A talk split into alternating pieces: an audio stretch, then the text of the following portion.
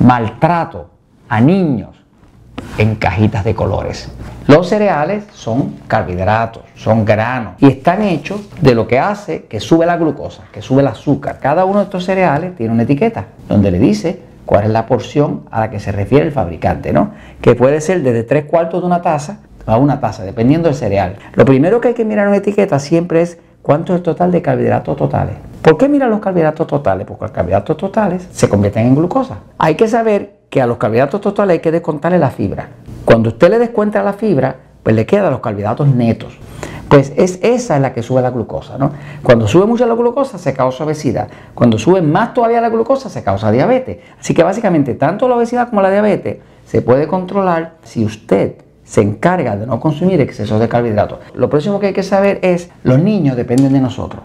Los niños dependen de nosotros los adultos porque ellos no saben, no tienen elementos de juicio para poder tomar sus propias decisiones. Aquí les voy a enseñar algunas de las barbaridades que nos están vendiendo en cajitas de colores, precisamente orientadas a quienes, a los más indefensos, a los niños, ¿no? El original, el cornflakes. Este dice que la porción es de a la que se refiere el panel nutricional, se refiere a una taza pues tiene aquí un total de carbohidratos, tiene total 24 gramos, ¿no?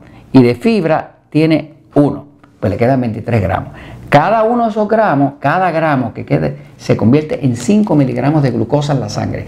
Así que 23 va a subir la sangre por 115 miligramos. Imagínense que diabetes es 130. Ahora imagínense usted lo que usted le está dando a un niño. Se le está creando casi una diabetes para empezar el día por la mañana. Y no estoy contando todavía la leche ni lo otras cosas que le dé, o pan o que le dé por la mañana, sabe Dios qué cosa usted le da, ¿no?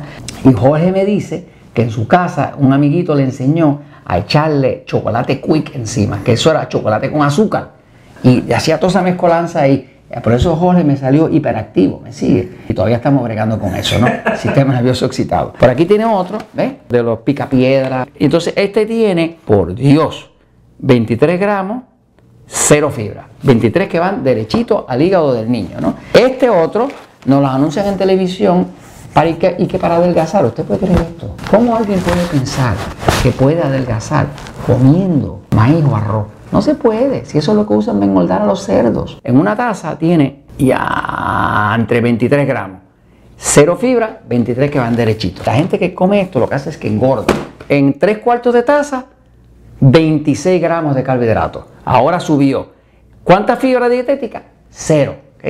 Eh, pues derechito para el hígado del niño. Este tiene, ¿cómo se llaman esas cositas? Las pasas. Las pasas. 46 gramos de carbohidrato, menos 7 de fibra, le quedan 39. Tiene más carbohidratos que una Coca-Cola. Además del hecho de que son altísimos en carbohidratos, y es la peor manera de empezar el día para su niño. Si usted tiene problemas con niños, que tiene déficit de atención, que no puede atender, usted mismo se lo está causando porque le está dando algo que le tiene el sistema nervioso fuera de control. Mejor dele una fruta, mejor hágale un revoltillito de huevo con un pedacito de pan pequeño. Vamos a amar y ayudar a nuestros niños porque la verdad siempre triunfa.